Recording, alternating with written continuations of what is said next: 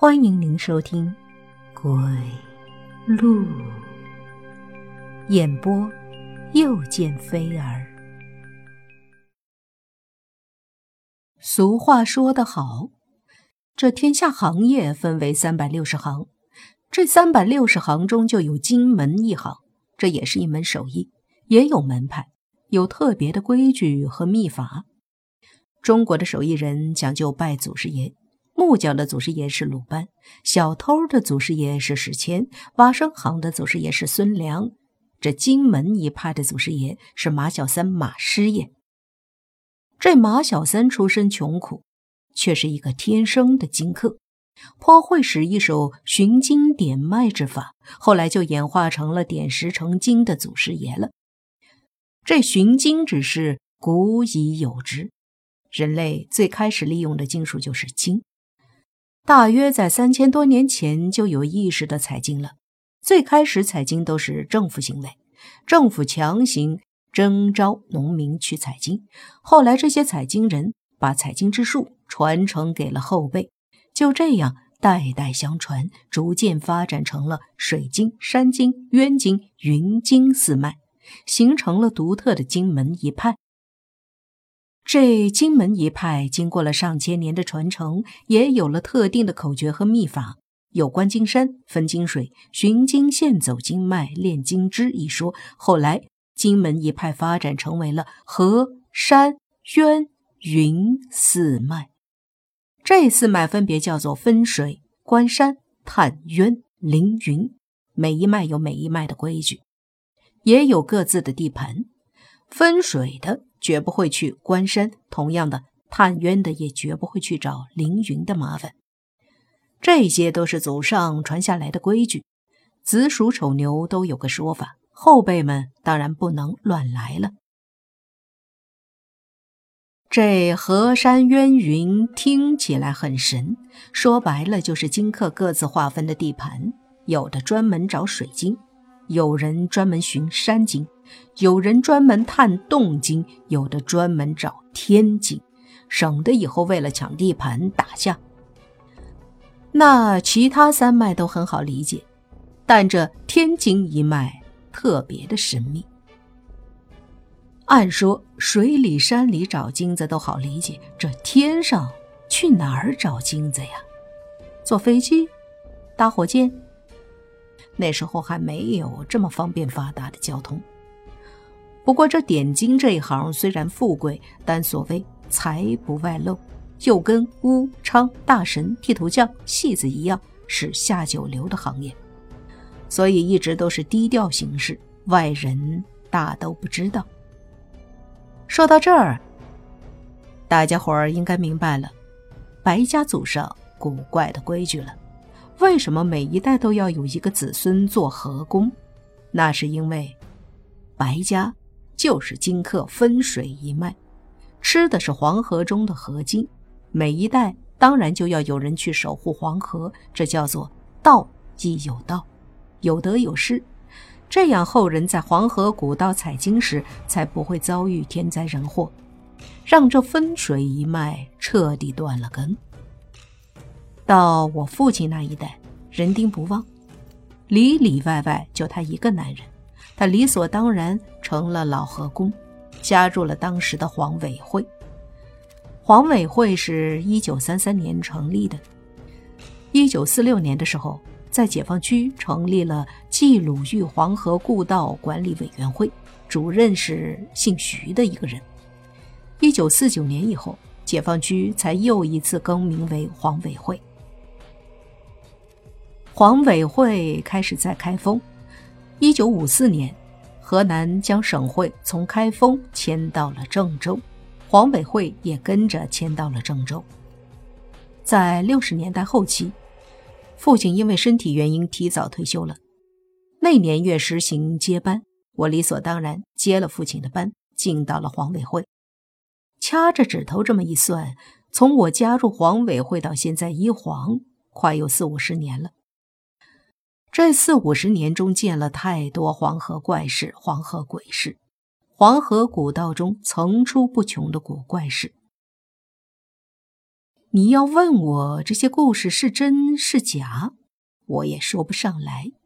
反正有的是我亲自经历过的，有的是朋友酒后讲的段子，半真半假，真真假假，谁也说不上来。我去黄委会的时候，黄委会早从开封迁到郑州了。现在的黄委会挨着省政府，又在市中心，尽得地利风流。当年那地方偏得很，在当时。那里几乎是一片乱坟岗子，乱坟岗里长着一圈圈的老槐树，那些老槐树是古槐，不知道长了多少年了，要几个人才能合抱。老槐树上总落着黑压压的乌鸦，看见人来了，在树上呱呱叫，更显得苍凉古怪。那古槐遮天蔽日，把阳光挡得死死的。三伏天从树底下走过去，都觉得冷风嗖嗖的，得赶紧的走，不然身上能起一层的鸡皮疙瘩。那儿的古槐很神，我上班的时候经常看到有人半夜三更的在树上缠一条条红布，红布上系着小孩的红鞋子，树底下供奉着香案，这是在给。丢魂的孩子招魂，好多古槐几乎都已经枯死了，但是也没人敢砍。首先，关于古槐的鬼事被传得神乎其神；其次，古槐的地方是商代旧城址，据说有三千多年历史。一九六一年，国务院公布第一批重点文物保护单位中就有它。后来，一九五八年的时候。